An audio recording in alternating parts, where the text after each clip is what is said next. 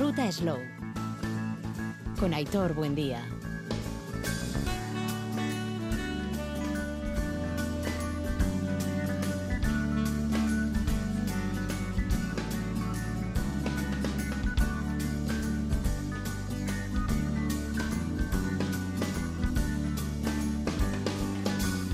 A León, las movilizaciones agrarias, la situación que estamos viviendo durante estos días va a ser el eje central de nuestro programa de la ruta Slow. Pero lo vamos a enfocar desde otra clave.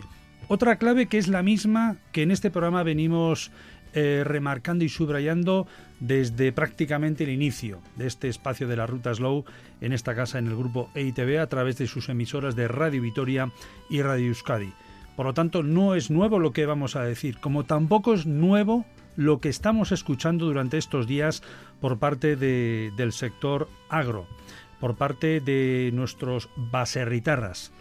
No es nuevo porque muchas de las reivindicaciones que se están lanzando eh, son eh, repetidas una y otra vez desde diferentes ámbitos, especialmente desde el ecológico, desde la agroecología, desde la agricultura regenerativa y lo vienen eh, reseñando eh, ya no solamente las asociaciones, sino pequeñas y pequeños productores. Y en este espacio de la ruta Slow, desde prácticamente 2012, cuando arrancamos con este programa, ha sido el sentir o, eh, diríamos, la ruta que hemos ido siguiendo y que nos la va marcando precisamente el movimiento Slow Food, con el que compartimos ese concepto de lo bueno, limpio y justo. Pero vamos a aprovechar naturalmente todo lo que se está suscitando para eh, intentar dar un poco más de luz o poner la lupa en esa parte de eh, agroecología que venimos reivindicando.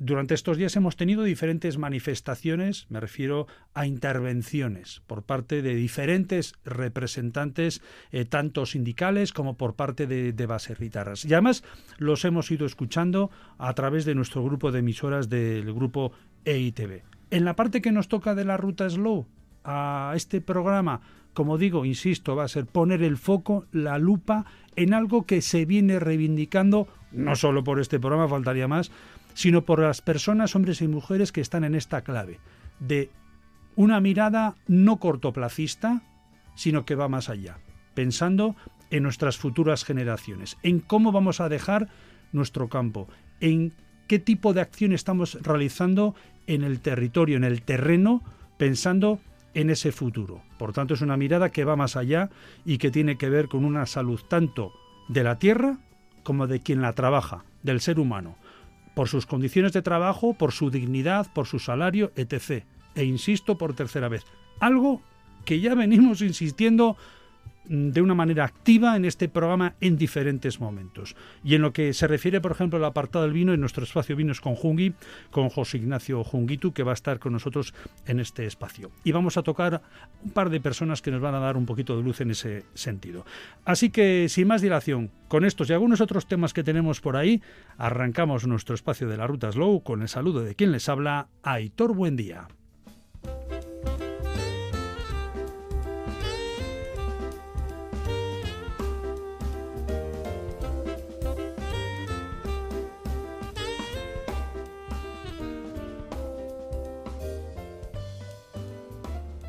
Y decía que vamos a tener más temas porque hace unos días estábamos en una feria de ICAS Empresa, ICAS Empresa Zoca, donde estudiantes de formación profesional de toda Euskadi, más de 2.000, se concentraban en Eibar, en la tradicional feria de ICAS Empresa, y ahí escuchábamos a uno de esos proyectos relacionados con la hostelería, con la gastronomía, y escucharemos uno de ellos por parte de la Escuela Superior de Hostelería Bilbao. Eh, conoceremos uno de esos proyectos. Y también, eh, también tendremos oportunidad, eh, Jungi Arrachaldeón, muy buenas tardes.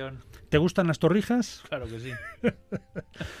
¿Con sus diferentes amas o la tradicional? soy muy de la tradicional, pero es cierto que las pruebo todas. Yo también. el otro día tuvimos la oportunidad Ahí tenemos eh, concursos de torrijas en diferentes comarcas, estoy convencido, y estuvimos en una de ellas, en el barrio de Zaramaga, en Gasteiz, invitados por Gasteiz, por Macu, Jarecasco Macu, va a ir de, jurado de, Torrijas y la verdad es que nos encontramos una diferencia entre unas y otras impresionantes. Pero bueno, lo bueno es que se sigan haciendo. Claro, exactamente, y que, y que se vaya evolucionando y como, como todo en esta vida, al final tenemos que tener la parte más tradicional y, esa parte más moderna. Bueno, pues será en uno de los temas que trataremos en la parte final del programa, hablando de torrijas. Bueno, un poquito para relajar el programa que hoy va a venir de, de arranque, como decíamos, con esa clave reivindicativa respecto de las movilizaciones agrarias que estamos teniendo.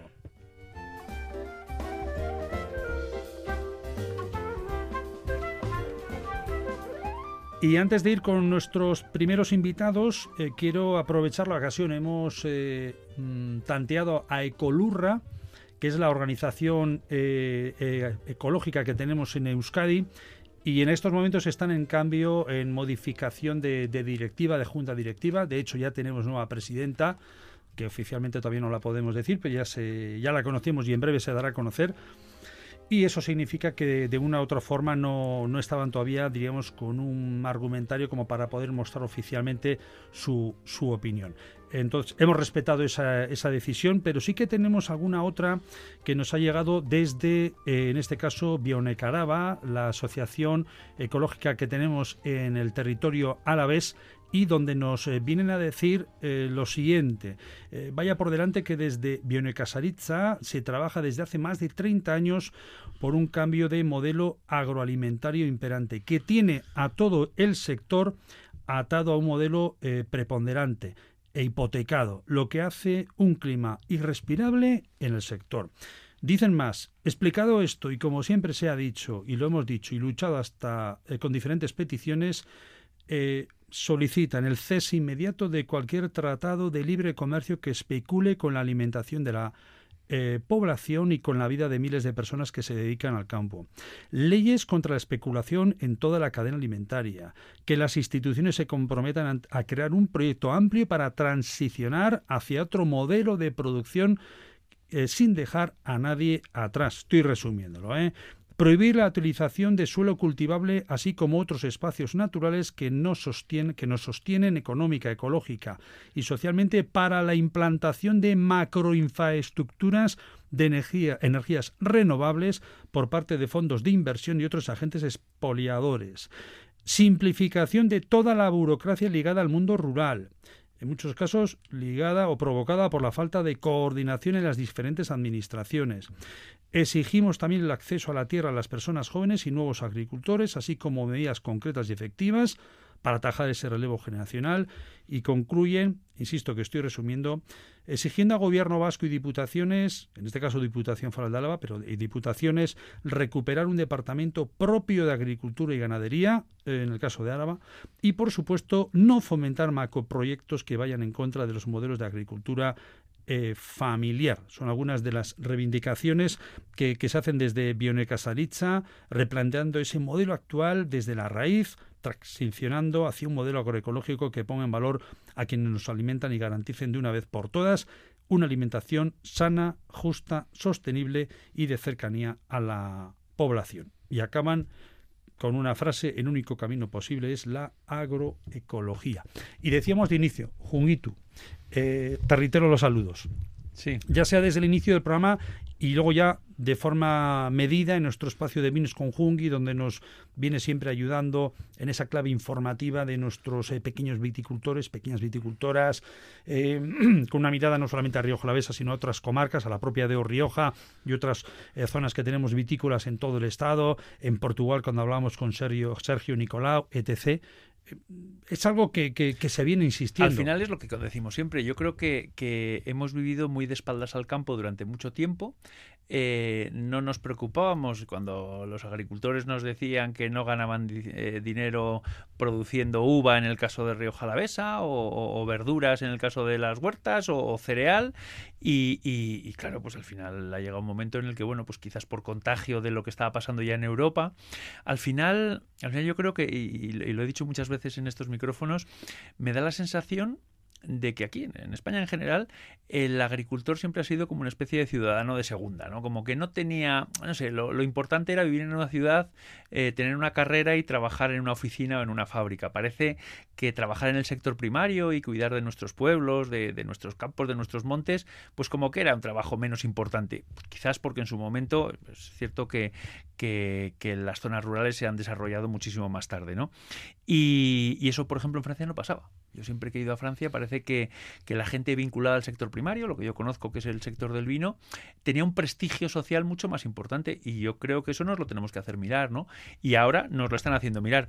También es cierto una cosa, yo eh, eh, llevamos, hemos tenido varios días de movilizaciones y de gente en la calle, yo partiendo de la base de que no, no, no soy demasiado partidario el tema de cortes de carreteras y que porque creo que a la gente hay que, hay que dejar trabajar al que quiera, pero, pero bueno, total apoyo a, estos agricultores, viticultores, viticultoras que, estaban ahí y que estaban con sus tractores en, las calles y, que estaban dando a conocer el problema que realmente tienen y que, y que tiene muy difícil solución, ¿eh? porque, bueno, lo estamos comentando, posiblemente desde la sostenibilidad, desde, desde lo pequeño, desde lo cercano, desde aquí, eh, empiece una parte de la solución, pero esto es muy complicado porque, claro, esto no son leyes ni locales, ni, ni, ni, de, ni, provinciales, ni el territorio, ni de las comunidades autónomas, esto, esto viene de Europa y, y ahí tienen los grandes problemas. Al final, lo que se dice siempre, pesticidas que están prohibidos en Europa hace muchos años, se utilizan para productos que lógicamente un fabricante los puede comprar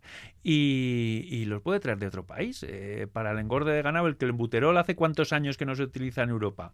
20 años, 30 años en Estados Unidos, en, en, Brasil creo y en México creo que recordar que se puede utilizar, con lo cual un empresario puede comprar carne de esos países y traerla sin ningún problema. Al final, al final yo creo que eso hay que hacerlo mirar porque si es cierto que tienen que competir en las mismas condiciones, pero, pero realmente eso, que sean las mismas condiciones, ¿no? Y luego si exigirles, claro que sí, tenemos que ser sostenibles sin ninguna duda, pero también sostenible es un poco la ecuación esa de la que hablamos siempre aquí, ¿no? La sostenibilidad no solamente es la parte ecológica, es la parte de los seres humanos, de los hombres y mujeres que viven en nuestros pueblos, en nuestras aldeas eh, y, que, y que son los que son capaces de desarrollar esa parte social también las tres patas de Slow Food van en esa clave, bueno, limpio y justo. Esa última, la de justicia, tiene que ver precisamente con el pago, en justicia a pequeños productores, eh, todo el proceso. Esto de bueno y limpio y justo, esto entre comillas, tal y como lo defino, es de mediados de los años 80. Fíjate tú. Carlo Petrini, presidente de Slow Food. Eh, por cierto, eh, echo de menos por parte del movimiento Slow Food que mm. diga algo que ha sido tan reivindicativo en, otros momentos, yo creo que con mucha razón, lo lógico es que lo diga, claro que sí.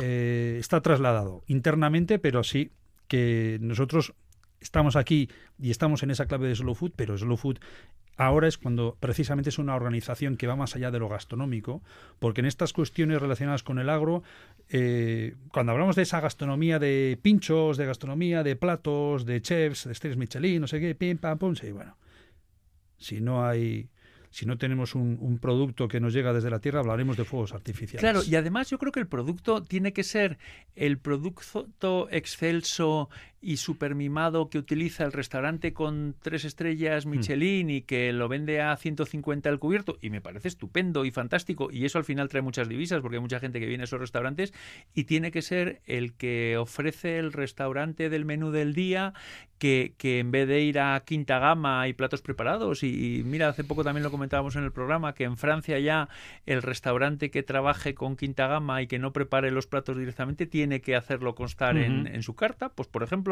esos son pequeños movimientos que cuando tienes una sensibilidad especial al final lo consigues. Bueno, pues la gente también tiene que conseguir un producto, pues quizás no tan exceso, pero, pero sí eh, honrado, honesto, eh, sabroso y de calidad y, que sea más local, claro. Hace unos días hablábamos con una eh, cocinera, Sandra Luque, jefa de cocina de un hospital en Madrid, y nos abría nuevamente los ojos sobre... Digo, porque es que tiene que ver todo. ¿Cómo, cómo, cómo damos de... ¿Qué alimentación tenemos? En nuestros hospitales, en nuestros centros de mayores y en nuestras, eh, nuestros hantokis, en nuestras escuelas infantiles. Salvando la excepción de que hay casos fantásticos, ¿eh? Y además en Euskadi gozamos, yo hablo de buena tinta, en Legarre, residencia Neighbor que conozco de primera mano por parte de la madre, tiene un menú espectacular.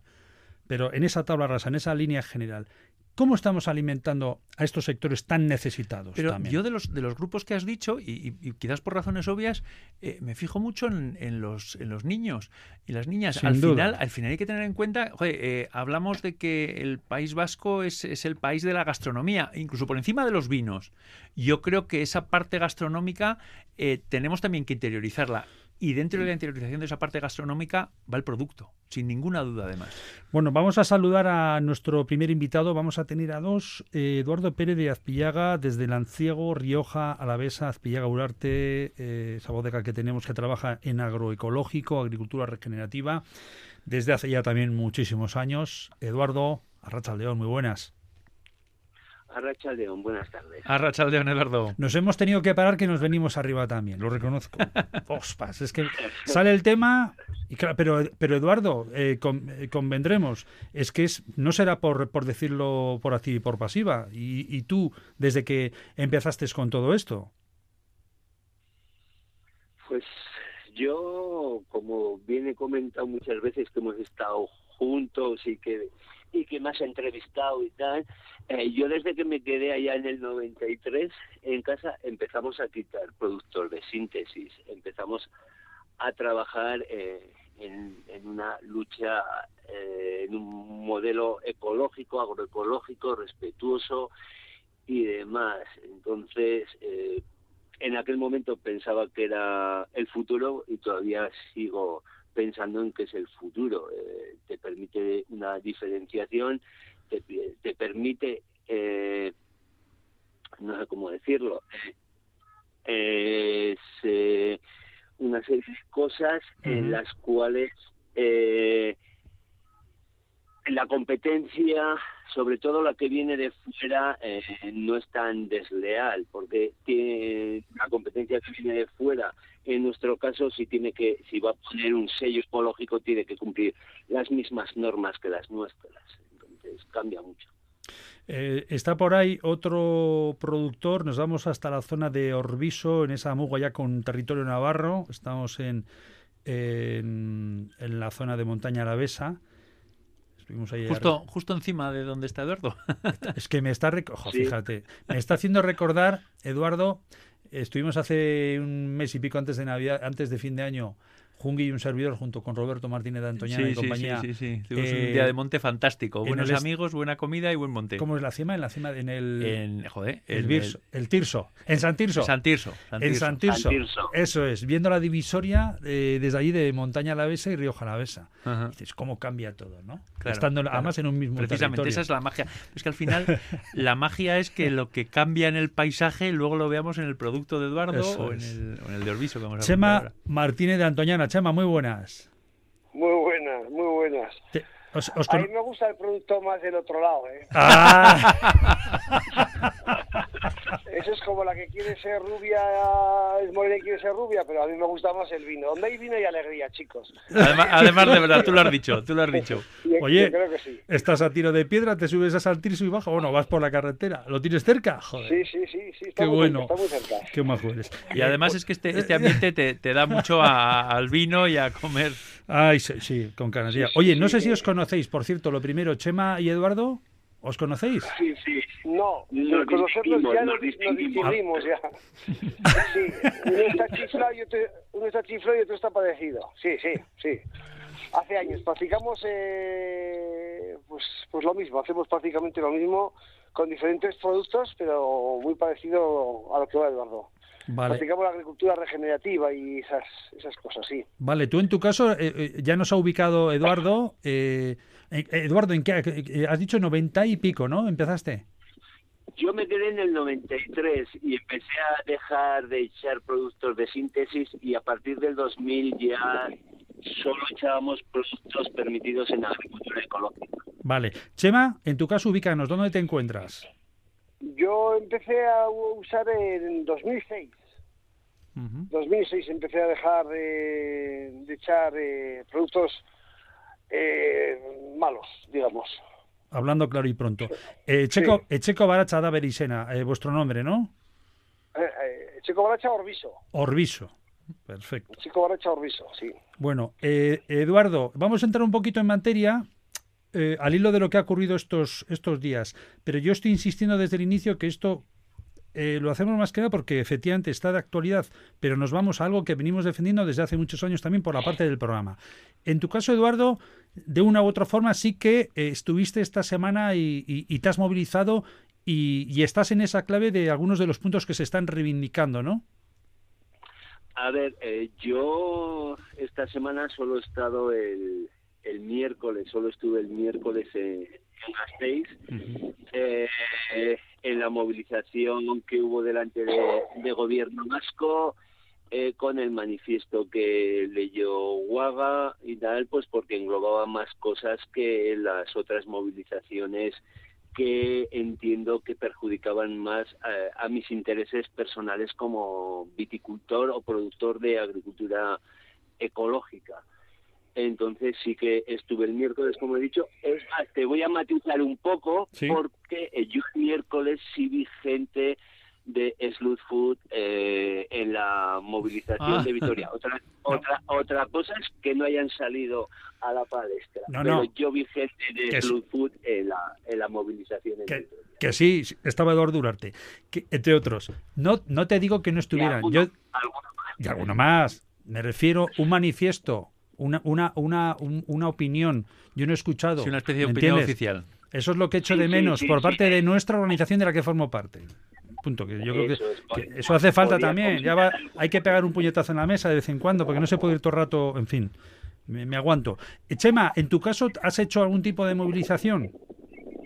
Sí, he estado los, tres días he estado en, en la que nos han convocado. Sí, sí, sí. He podido estar, sí.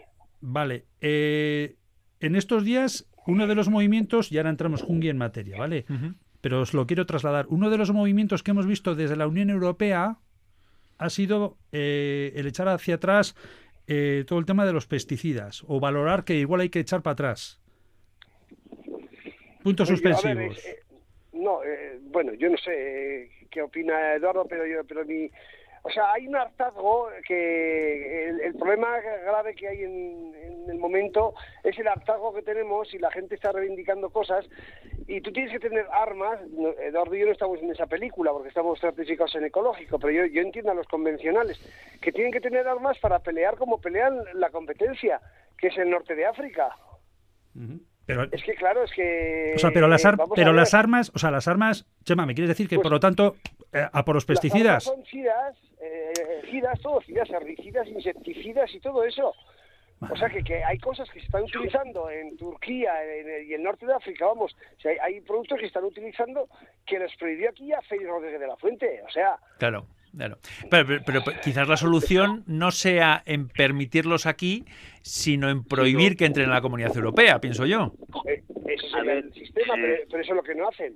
Claro, Eduardo. Como, como, he comentado antes, eh, todo lo que entra con un sello ecológico tiene que pasar una certificación. Eh, claro, claro de, terceros países tiene que pasar una certificación similar a la que tengo yo aquí con Ecolurra o tiene Chema con Ecolurra, con lo cual no es competencia. Entonces, igual lo que tenía que ser es lo contrario, en vez de permitir más, eh, obligar al resto a cumplir nuestras normas.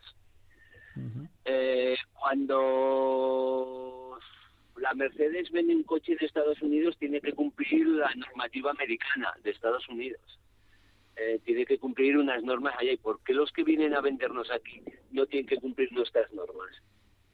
Sí, sí, yo creo que estoy totalmente de acuerdo, ¿eh? porque al final, al final y, lo, lo estabais comentando, al final vosotros realmente os va mejor quizás que a la media por, por, lo que estáis comentando, porque tenéis un sello y, al final ya tenéis un producto eh, que, ya el, el, mercado os lo acoge perfectamente. Pero quien no está amparado ahí eh, tiene verdaderas dificultades precisamente porque entran productos de otras zonas que no tienen la misma, la misma calidad. Y reconozco que la situación no viene de ahora, o sea, viene de hace mucho, que el sector está bastante fastidiado eh, a nivel europeo, no, no viene de, de ayer. Eh, que han empezado las, las movilizaciones en Europa. Eh, viene de hace muchos años. Yo no sé, Jungli, si recuerdas, hace dos años o tres en Vitoria en el Sumum que me invitaste, dije que la cosa estaba grave. Exactamente, pues es que llevamos, ¿sabes lo que pasa? que cuando nadie se lo creía, y, aquí lo comentamos muchas veces, yo creo que nos, nos, nos, atañen de agoreros, ¿verdad? Cuando decimos que es que al final el campo está muy cansado y que, y que al final eh, la gente no, no puede vivir y, y, al final no nos engañemos que nosotros vivimos en una zona privilegiada. Pero tú imagínate lo que son los cerealistas eh, grandes de la zona de Castilla o, otro tipo de producciones masivas que, que, que, que al final están a pérdidas todos los años. Y luego, muchas veces lo que comentamos también, al final a vosotros, eh, bueno, pues, pues, pues habéis conseguido montar un proyecto eh, muy interesante y sostenible, incluso económicamente, que, esa parte es muy importante, porque es un poco también lo que digo yo muchas veces, que es que la gente se piensa que por vivir en un pueblo no tienes que querer ganar dinero, coño, que tienes que vivir dignamente y pagarle el colegio a tus chiquillos y los zapatos y llevártelos de vacaciones de vez en cuando. Y, y claro, y parece que eso en una ciudad es lo normal, pero en cambio en un pueblo no, ¿no? Y, al final quizás a vosotros, pues, pues eh, esto os, permite eh, solidarizaros con esta gente, pero bueno, quizás el problema lo tenéis más resuelto. Bueno, tenemos nuestros problemas, como todo. Eh, todo está complicado. una cosa arrastra a la otra. Al final todo está complicado, pero sí que no sé, no digo que no digo que jugamos en otra liga, pero estamos eh, haciendo otro trabajo, llevamos haciendo otro trabajo de, de hace más tiempo que, bueno, nos mm, permite sobrevivir o ir tirando.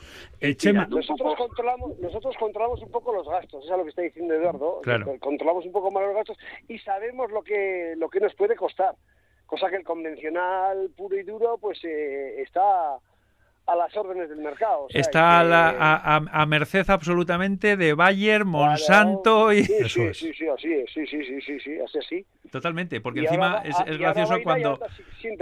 Cuando les pagan más el cereal, le suben luego el, los fitosanitarios. Claro, claro, ese es el, truco, ese es el truco.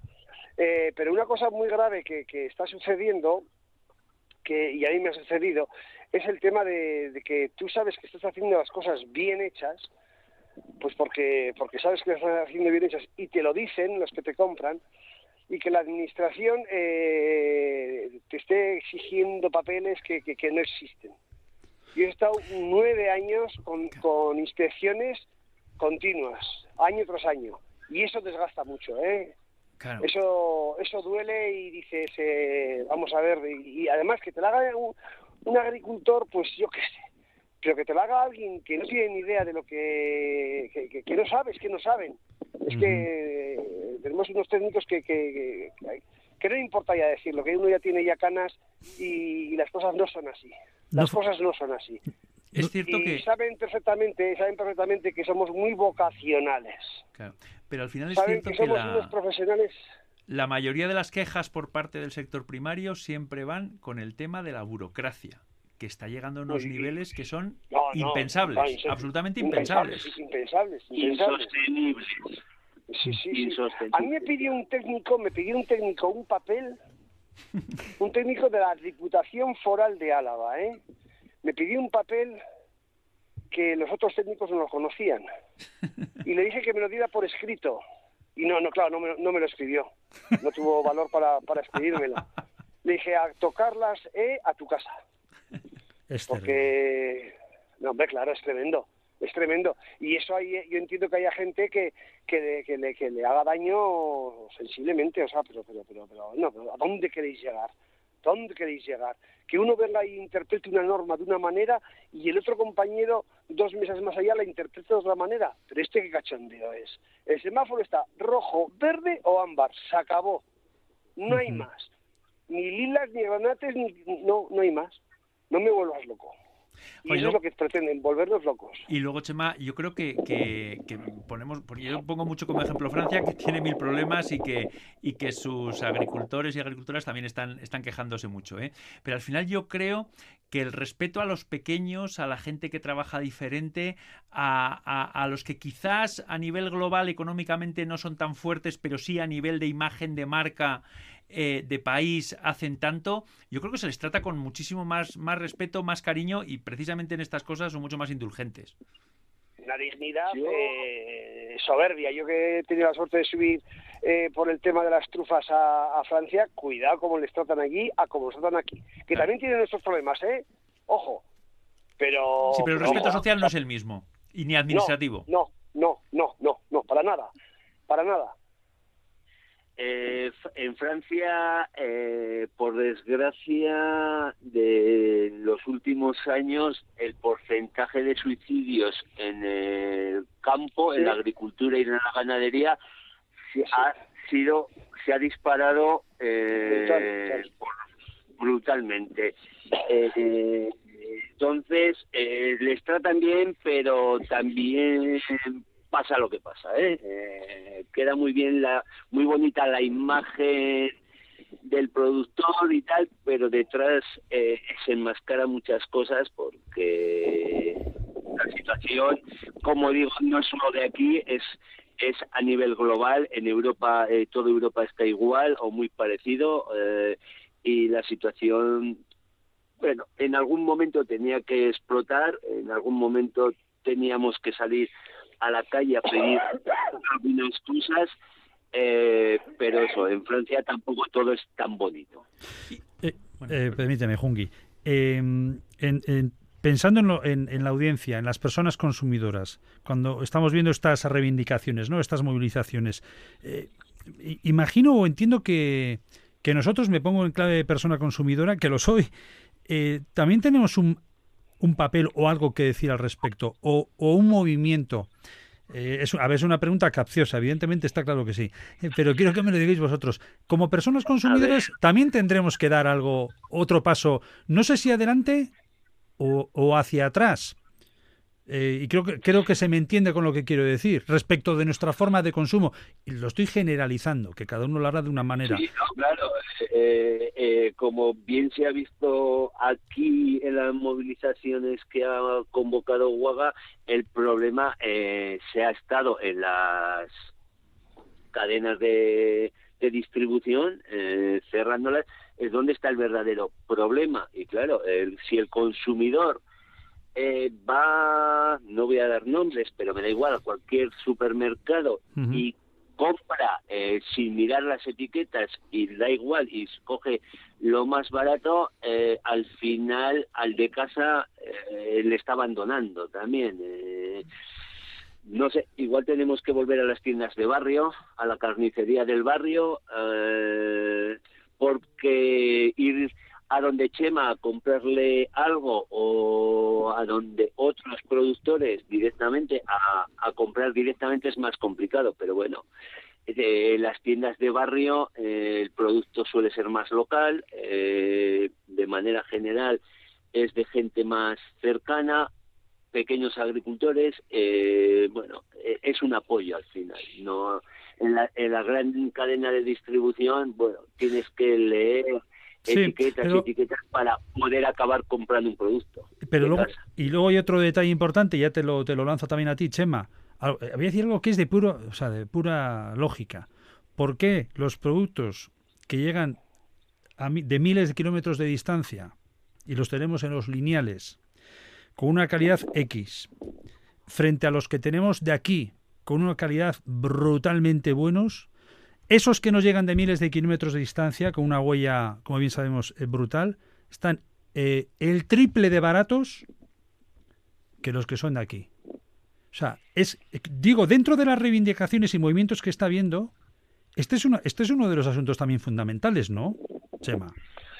¿Cómo puede ser que un, tomate de Marruecos, de la zona del Atlas, eh, consumido en Donosti sea más barato, la mitad de barato, que lo que es uno producido en, por cualquiera disculable de Rentería o de Hernani. Pues muy sencillo, esto es muy sencillo, se puede decir por radio porque no me voy a meter con la madre de nadie. Hay un problema, claro, claro, hay un problema, pero muy grave, eh, global, y se llama esclavitud. Entonces, eh, yo sé por un tío que está produciendo vainas en África, en el Atlas concretamente, ese, por 11 horas de trabajo le está pagando 14 dólares a los señores trabajadores. Lo único que tienen bueno los trabajadores es que de hambre no se van a morir. Cobrar poco sí, porque les dan dentro de la, jornada de trabajo les dan la comida. Entonces, ¿cómo compites contra eso? es imposible competir. Es imposible. ¿Cómo que es imposible, Chema? Pero, tú no puedes competir con una persona que está cobrando un, euro al día. No, perdón, no me explica bien. No digo, no, digo solucionar. ¿Cómo se puede solucionar eso? Creo que lo habéis dicho al inicio, ¿no? ¿Cómo lo solucionamos? que, cumplan, eh, obligar que cumplan los mismos requisitos que estamos cumpliendo aquí. ¿Y quién lo tiene que hacer cumplir? La administración. Los gobiernos, la administración. ¿Qué, administración? ¿En manos de quién eh, estamos? Eh, aquí estamos. No sé, yo creo que estábamos en manos de no sé quién. Porque si es que de verdad te lo digo, o sea, es que, supongo, yo supongo que es Europa la que tiene. En ese caso es totalmente Europa, sin ninguna duda.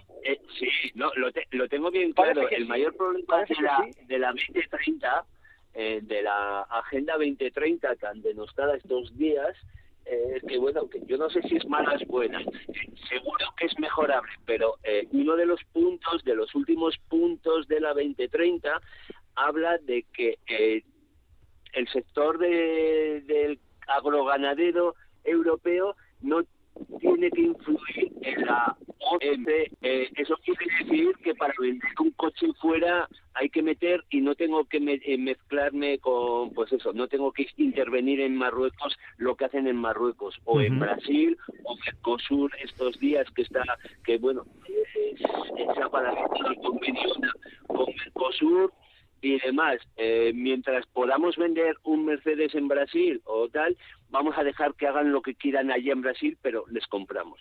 No, señores. Eh, si a mí me estás poniendo una normativa para cumplir de salarios, de fitos, de todo, vale, pues pongamos en alta ellos y si no, saquemos eh, la agricultura y la ganadería de la OCM y eh, dejémosla en paz.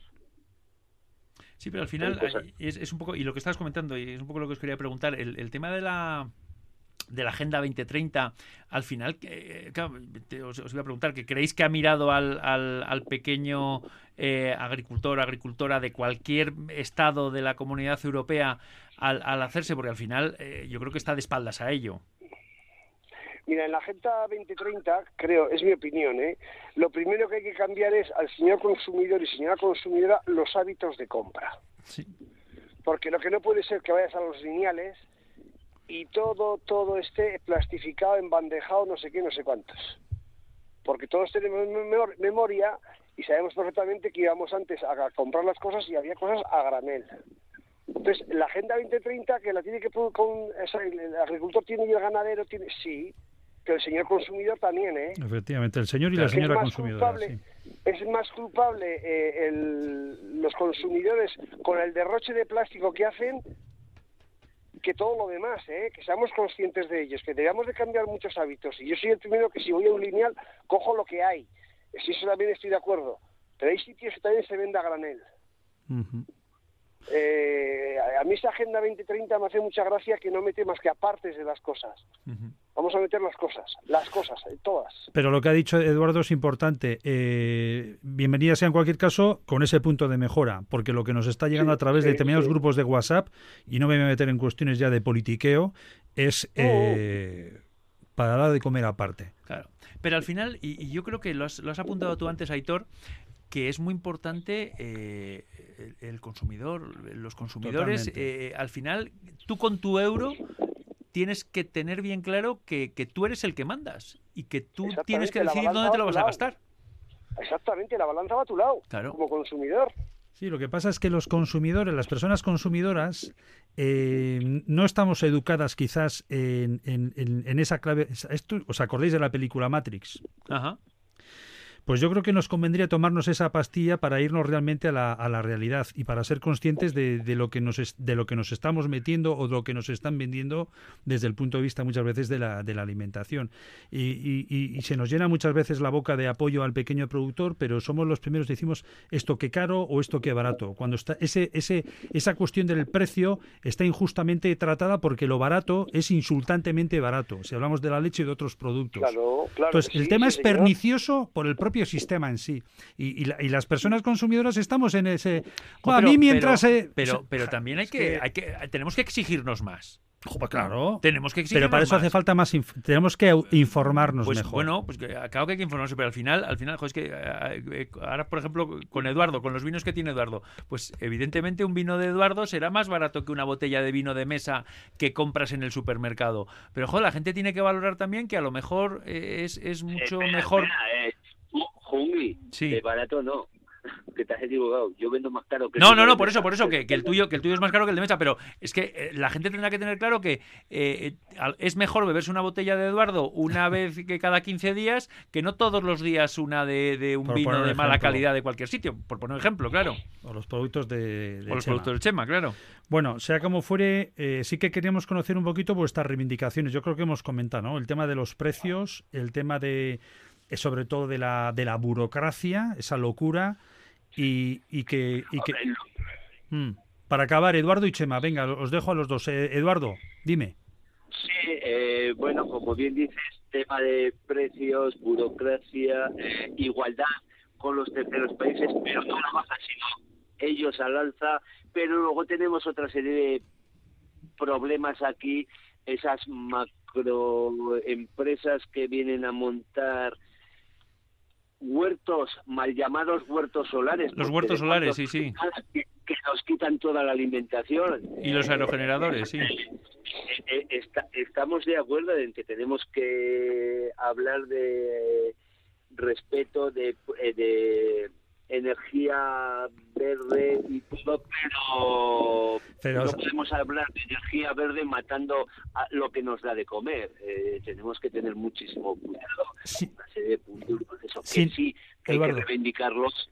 Sin duda alguna, pero este es otro debate, porque eh, hay otro debate que tenemos que trataremos en otro momento, es que todos queremos cuando llegamos a casa encender la luz y pero no queremos tener ni centrales nucleares ni ni aerogeneradores ni nada. Ese es, otro tema. Entonces, como, como personas consumidoras hay que hablar eh, con todas las de la ley encima de la mesa. Y fuera de micros, ¿eh? Fuera de micros de ni medios de... No, no, no. Esto es para trabajarlo a pim pam y siendo honestos y siendo honestos, es un temazo, ¿eh? Fijaros, eh, es un una, temazo. una noticia que, no, tiene mucho que ver, o igual sí. Eh, Tenemos que ir acabando. En ¿eh? las limitaciones en Cataluña del agua estaban diciendo en algún municipio que iban a limitar el consumo de agua diario a 200 litros por persona y día. Y todos hemos dicho, ostras, 200, 200 litros. Y dicen, no, no, es que eso es poco. Eh, pero, pero ¿En cuántos países del mundo se pueden permitir el lujo de abrir una llave de paso y que salgan 200 litros de agua diarios? Pero, eh, pero eh, ah, yo me río de esa, de esa noticia porque la media en Cataluña eh, ha salido estos días ronda los 130, 140 litros de las por persona y día. Y es de las altas. La media. entonces, en algunos sitios no sé. que, no, que solo, que solo hay que pensar. Hmm. que solo hay que pensar. Que solo hay que pensar eh, lo que derrochamos cuando, le damos a la cisterna, cuando nos duchamos, si nos duchamos cuando te, lavas los, cuando te lavas los dientes y dejas el grifo abierto o afeitándote. Y todo, y todo agua potable, si no me equivoco, ¿no? Totalmente. Eso es la leche en vinagre, con perdón. Bueno, Echema, para acabar por tu parte, el punto sobre la I que habéis hablado de 200 litros por persona a día, eh, que les han dicho a los agricultores que no van a poder regar los cultivos, pero que no he oído yo a nadie que los campos de golf vayan a ser clausurados en un momento. y los campos de golf necesitan mucha agua, ¿eh? Claro. Sí, y los, y los aguacates en la zona de la Sarquía en Málaga y la, pues y la viña en muchas zonas para conseguir sobreproducción, que ha sido siempre un, un, cultivo de secano. que es insostenible, te lo quiero decir. Va, va con lo que dices tú, ¿eh? En, aquella zona eh, tienen el problema del agua, pues coño, pues eh, quita un campo de golf que no lo. no, pero están quedando todos los productos y se están metiendo aguacate, no es el traca, este que yo no le voy a decir a los demás qué es lo que tienen que hacer. Aquí tenemos de momento agua y vamos a. Pero lo que sí tengo que. respecto para a acabar. las de, de estos días, para acabar eh, o sea, a mí lo que más me fastidia y todo, yo los precios parece que ya esa barrera la he superado, no sé si es porque ya tengo demasiadas canas, ya, ya he conseguido llegar a algún sitio, eh, pero lo que sí es, por favor, que quiten la burocracia que están montando, que yo sé que les va bien, a ellos les va bien, pero a nosotros nos mata, a nosotros nos mata. Pues... si no cambian el sistema, el sistema les va a cambiar a ellos, ¿eh? Ostras. Ojo al dato lo que ha dicho no, Chema. No, no, no, no, no, si no, Que sí, que creo que es así, que tiene que ser así. Bueno, Chema, Chema y Eduardo, a los dos, oye, os agradezco, daría para mucho más, pero yo creo que al menos si, yo, si hemos podido trasladar esa, esas ideas principales de cara a nuestra audiencia. Yo, ¿eh? un poco les diría a las personas que estos días tenían cierta urgencia cuando hemos estado las tractoradas, mm pues que tenían que ir a médicos o cosas de gran importancia, que, que he estado montado en un coche y que he visto mucho apoyo por parte de, de los consumidores en, la N1, la verdad. Sí, sí. Eh, les pediría perdón que que soy nuestros clientes, pero pero que, que, si no hacemos algo, si no hacemos algo, es que ya llevamos muchos años, eh, y si no hacemos algo como tractoradas, no se nos escucha, no se nos escucha. Somos un sector que no sale mucho a la calle, somos un sector como, como somos, pero de vez en cuando tenemos que salir y a todas esas personas que les hemos interrumpido en, en esas prisas de la vida, pues que, que nos sepan perdonar. Bueno, pues ahí queda dicho eso. Chema Martínez de Antoñana, Eduardo Pérez de Azpillaga, a los dos. Oye, muchísimas gracias por habernos atendido en el espacio de la ruta Slow y, y a seguir eh, en, esa pelea. ¿eh? Vete a Urrera, ¿vale? Venga, va. Una, un abrazo, pareja. Agur. Agur. Agur. Agur. Venga. Por cierto, Jungi, para rematar esto que hemos hablado, tú has estado también en contacto con diferentes bodegueros, bodegueras. Sí, al final está todo el mundo, es, todo el pulso de la sociedad. Y, yo me quedo un poco con lo que estaba comentando Chema. Eh, el otro día pasaba de, Aro hacia Briñas y, me fijé que era la hora del almuerzo y estaban todos los agricultores. Había agricultores de La Bastida, de Briñas, de Aro, de San Vicente. Estaban todos juntos preparándose el almuerzo, una buena fogata, allí asados, con sus tractores aparcados en ese momento, dejando pasar al tráfico. Y es cierto el apoyo de la gente. Yo nunca sea, no he visto malos rollos, malos ratos, pues bueno, pues, pues, yo creo que, que, se ha sabido llevar, porque al final también yo creo que la sociedad entiende que es una necesidad y que, hay que cubrirla. Ya que hablamos de empresa, eh, rápidamente en este tramo final del programa, eh, decimotercera edición de ICAS Empresa Zoca, hablábamos con eh, futuras personas vinculadas al mundo de la hostelería, de la gastronomía, en este caso en un proyecto de Casa Empresa que nos llegaba desde la Escuela Superior de Hostelería Bilbao, que nos comentaban este proyecto. Ane, Pía. melocotón, Alex. Esto es un proyecto que se llama ICAS Empresa. Nuestra idea de negocios son unos tarros que vienen en tres recetas diferentes de repostería. Tenemos bizcochos sin azúcar, cookies sin gluten y brownie de Oreo. Dentro de los tarros eh, están los ingredientes ya pesados para que sea mucho más fácil a la hora de elaborar la receta en casa. Solo hay que mezclarlo con huevos o con mantequilla dependiendo de la receta. Eh, y nada, los tarros son herméticos, así que duran bastante. Puedes regalarlo o hacerlo eh, después de varios días de comprarlo. Y nada, eh, vienen en unas etiquetas con las instrucciones para hacer la receta y valen 5 euros que los vamos a donar a los niños del hospital, a la cuadri del hospital. ¿Cómo se llama la empresa? Easy Bake. Nosotros hemos hecho unas esferas de chocolate ambientadas en distintas temáticas y que están rellenas de cosas únicas hechas y especialmente escogidas para hacer disfrutar al consumidor. El producto es muy fácil de usar, simplemente es una bomba de chocolate que introduces en leche caliente y al fundirse el chocolate de fuera sale todo el interior hacia la superficie. Entonces, el interior algunos tienen marshmallows, tenemos café, tenemos leche en polvo, todo está especialmente escogido para hacer una combinación perfecta y que sea un café ya perfectamente azucarado, sano y que esté bastante bueno. Un colacao también, a la taza súper rápido. poco de leche, la bomba y listo. También tiene marshmallows. Nuestra empresa se llama Jimbo. Era la cita que teníamos con más, háganse idea, ¿eh? visualicen, más de 2.000 estudiantes de formación profesional de los tres Rialdes de Guipúzcoa, de Vizcaya y en Álava. Se concentran todos los años en Eibar, en torno a estas fechas de febrero. Es la eh, ICAS Empresa Azoka, la organiza la Técnica eh, y Talent, desde dependiente de la Viceconsejería de Formación Profesional del Gobierno Vasco, Departamento de Educación, y es un rotundo éxito y nos demuestra cómo se está trabajando la formación profesional en nuestro país. Y en este ya tramo finalísimo del programa, eh, quiero echar una mirada a las torrijas. Estamos en tiempo de carnavales, en Caratostiac, eh, y en la parte gastronómica, las torrijas son protagonistas. Así que nos dejamos invitar por un concurso de torrijas. Fuimos de jurado, en este caso en el barrio de Zaramaga. barrio emblemático y chulo que tenemos en, en Gasteiz y donde nueve establecimientos nos enamoraron con sus torrijas. Pues como me han enseñado mis padres, mi abuela y todo, eh, por cada litro, bueno, eso lo hago yo, cada litro es 100, de azúcar, echarle limón, o sea, la, esta, la piel de limón, de un cacho de limón, de naranja y la canela.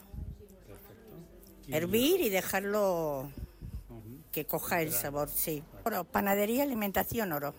Pues eh, soy Marian del Barcopo y participamos en el tercer concurso de torrijas de Zaramaga. Pues las torrijas las, hemos hecho eh, al estilo de mi madre, como las hacía mi madre. Bueno, mi madre me ayuda. Mi madre se llama Pilar. Pilar. Pilar. Sí, está jubilada, eh, regentó un bar durante cuarenta y pico años también. Y bueno, pues ella me ayuda a hacerlas, es la que me ha enseñado a hacer las torrijas y como siempre de toda la vida. Eh, mojadas en leche, bueno, empapadas en leche, con canela, fritas, un huevo. ¿Algún pan especial o...? El pan de ayer. El pan de ayer. Eh, probamos el año pasado con pan de torrija y no le gustaron a mi madre y dijo no, con el pan de toda la vida. Y así, y así las hacemos. ¿Vamos a probarlo? Sí, venga. Vamos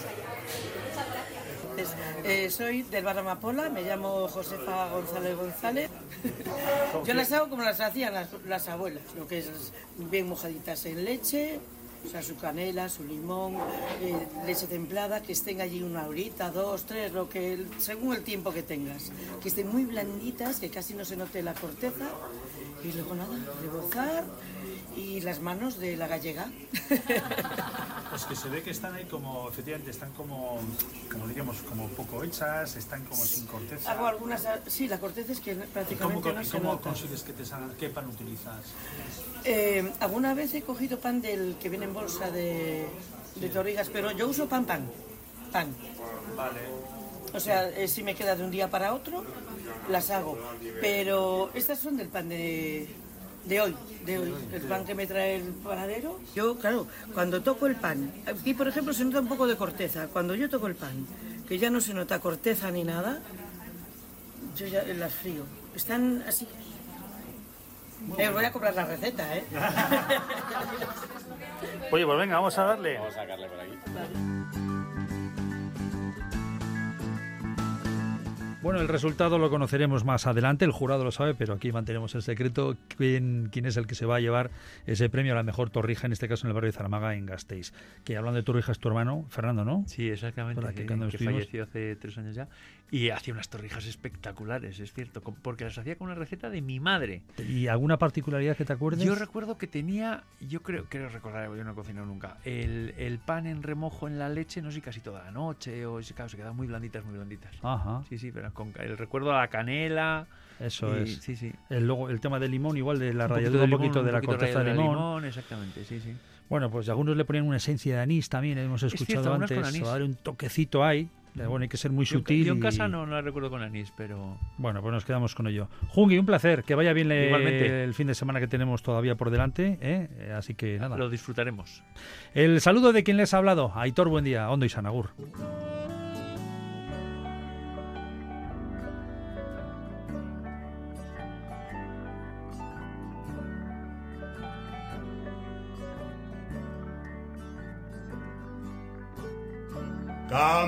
Marero.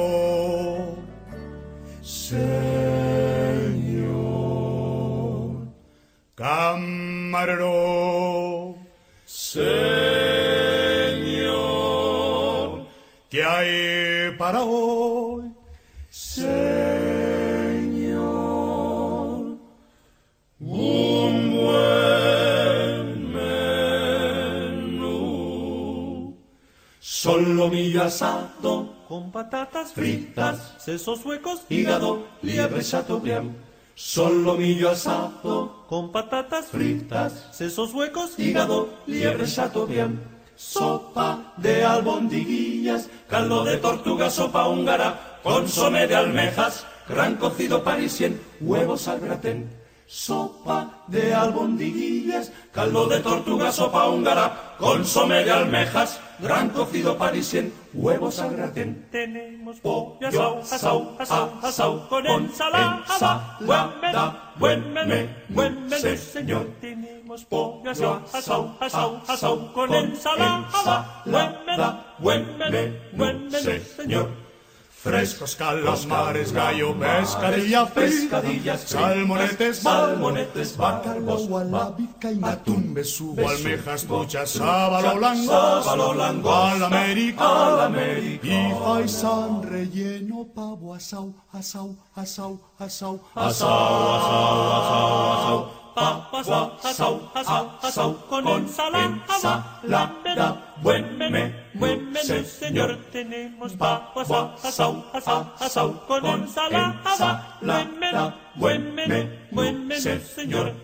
Frito de espinacas, berenjenas fritas, habichuelas, frijoles y tortilla al ron.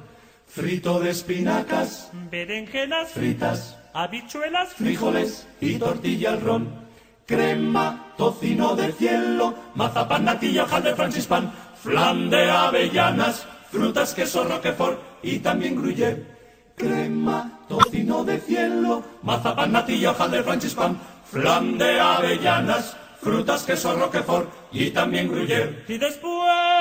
Y después... Buen helado. Buen helado. Y café.